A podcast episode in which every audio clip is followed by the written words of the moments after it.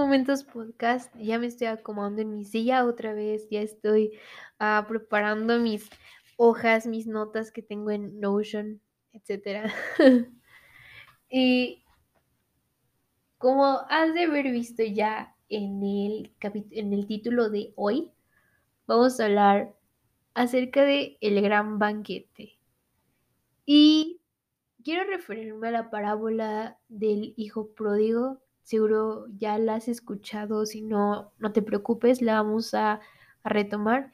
Voy a separar este podcast en dos para que no dure ah, mucho tiempo, para que no se te haga pesado, si tienes prisa o cualquier cosa, pues que no se te haga tan pesado este capítulo.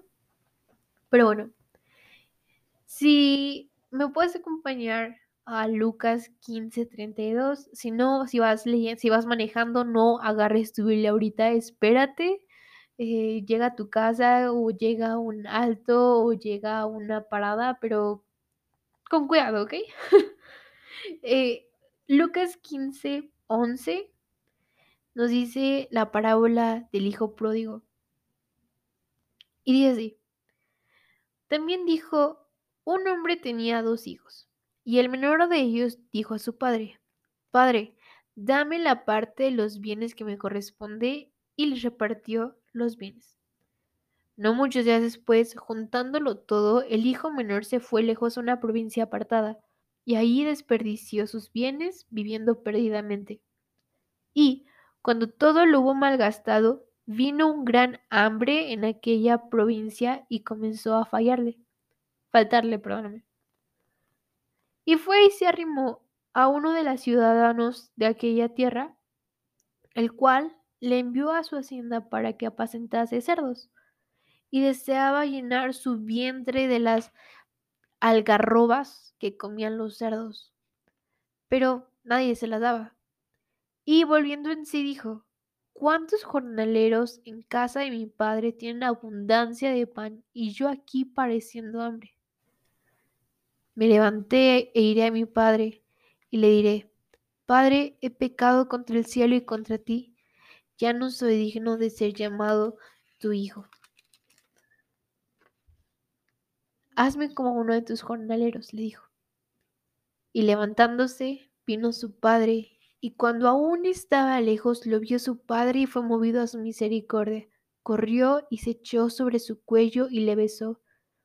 Y le dijo el padre, y le dijo el hijo al padre, Padre, he pecado contra el cielo y contra ti, y ya no soy digno de ser llamado tu hijo. Pero el padre dijo a sus siervos, Sacad el mejor vestido y vestidle, y pongan un anillo en su mano y calzado en sus pies. Traigan el becerro gordo y mátenlo y comamos y hagamos fiesta, porque este mi hijo muerto era y ha revivido se había perdido y es hallado, y todos comenzaron a regocijarse. A partir de aquí voy a empezar, la segunda parte la vamos a hacer en otro capítulo, pero quiero ver varios puntos. El primero es, dame lo que me toca. ¿Cuántas veces ah, solamente queremos tener y no esperar. ¿Cuántas veces el querer llegar a una posición sin tener la preparación suficiente te hace tropezarte peor de lo que podrías haber estado si te hubieras esperado? ¿A qué me refiero con esto? Me refiero a que a veces queremos la casa de nuestros papás sin trabajar todo lo que ellos trabajaron para conseguir esa casa veamos el aspecto de iglesia. Mi iglesia lleva 40 años, un poquito más de 40 años eh, en función y veo muchos chavos que dicen, oh, es que yo quiero tener una iglesia así. Ok, sí, pero pues estás dispuesto a pasar 40 años construyendo una iglesia que ahorita está así. Hay veces que queremos, tenemos promesas, tenemos herencia, tenemos muchas palabras, pero no queremos pasar por todo el proceso. Y, es que el, proceso de esperar, el proceso de tener esta adquisición de las promesas, ese logro de las promesas, luego es arduo. y es cansado. Pero es bueno. Es bueno y nos hace bien. Los momentos cuando más presión tenemos son los momentos donde nos plantamos los pies en nuestra realidad. En este caso, a, este chavo, no bueno, yo creo que era un chavo, seguramente era un poco más grande, era más grande que yo. Y la, necesidad, ¿no? El, los problemas por los que estaba pasando le hicieron reflexionar y darse cuenta de, me adelanté tanto cuando podría estar viviendo otra vida. Me adelanté tantísimo cuando podría estar disfrutando la temporada en la que estaba. ¿Y sabes algo que, me gusta mucho esta parábola? Que le pregunta, o, hay como una pregunta en, en, todo esto, ¿a dónde vas? ¿A dónde vas?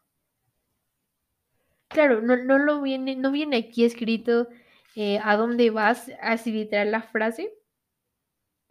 Pero creo que es algo que, que podemos estarnos preguntando con esta parábola. ¿A dónde vas? El hijo fue primero con su padre, después se fue de su casa. ¿Y a dónde fue? ¿A dónde estás dirigiendo hoy tus pasos? Quizá te estás alejando demasiado de casa. Nunca es tarde para volver. Pero quizá te estás alejando de tu familia, de tus amigos, de tu iglesia, de un lugar donde te estás protegiendo, donde estás protegido y por querer hacer mil y un cosas con tu vida, solo te estás alejando de eso. Dios es un Dios de preguntas es un Dios que constantemente te hace preguntas y desde el principio se ve, hey, ¿qué están haciendo? Dios le pregunta a Caín, oye, ¿y tu hermano? Saúl, le, pregunta a Saúl, le pregunta a Samuel, le pregunta a David, le pregunta a tantas y tantas personas. Y oye, Dios te pregunta a ti, hey, ¿a dónde vas? ¿A dónde vas con las decisiones que estás tomando hoy? La carrera en la que estás, ¿a dónde vas? ¿Por qué quieres esto? ¿Por qué pides esto? Y hay veces donde por decisiones propias, por decisiones atrabancadas, nos salimos de algo que Dios nos quiere llevar.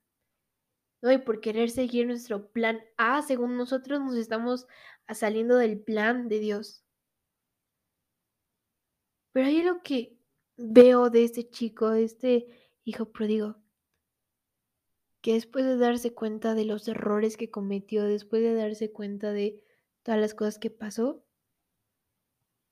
llega con su papá y otro y le dice, papá, perdóname, pegué, pequé contra ti, contra Dios, contra todo, perdóname. Hay algo en la esencia de este chavo que cambia a humildad, a arrepentimiento y a vergüenza. Yo no me imagino lo que ha de haber pasado. Aquí lo, demuestra un poco de, no, pues vivió como casi, casi queriendo comer las porquerías que comían los puercos.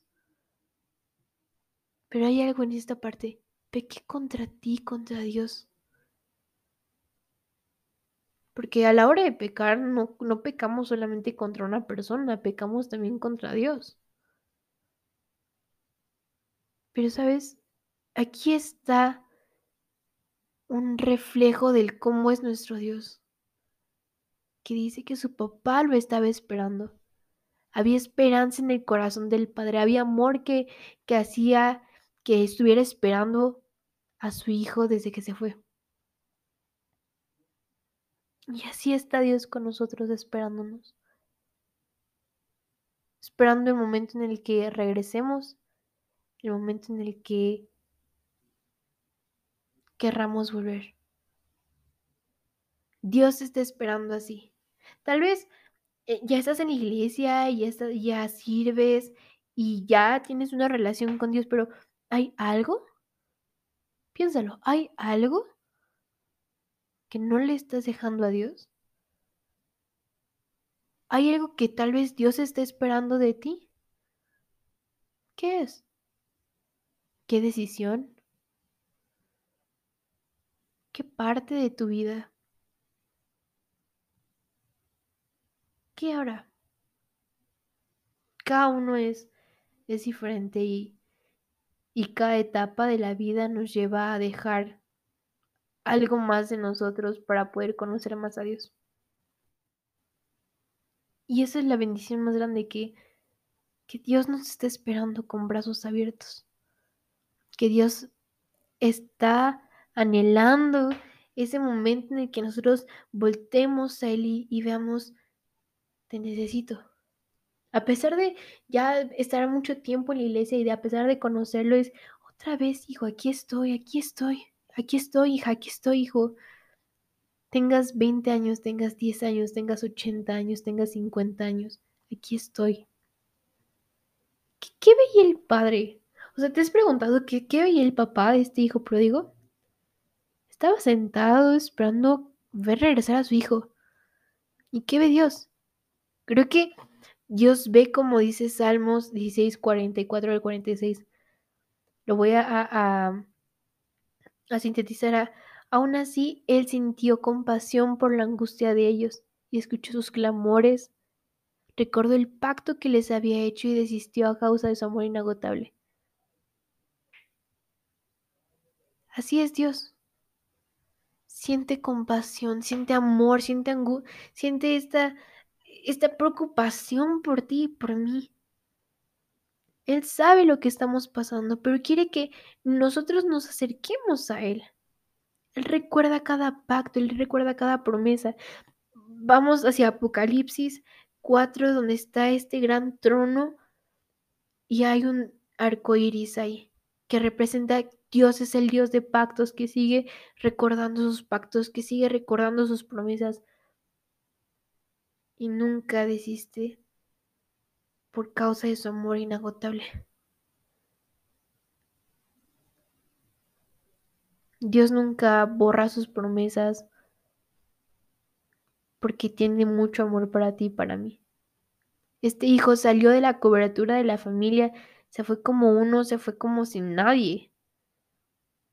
Y el papá cuando lo ve regresar, grita en vez de condenarlo, en vez de decirle, hey, tú fuiste un hijo malo y qué bueno que te pasó eso y qué bueno que te, caíste y que estuviste lo peor. No, no, no, no. Dios le grita a los, a los siervos, hagamos un gran banquete porque mi hijo estaba muerto y aquí ahora vivo. Y así Dios se celebra nuestro Dios celebra cuando revivimos, cuando somos resucitados por Cristo Jesús. Mi hijo estaba muerto y está aquí ahora vivo. Hey, Anita antes estaba muerta y ahora está viva. Hey, Noemí estaba muerta y ahora está viva. Tal está muerto, ahora está vivo. Ahora está vivo.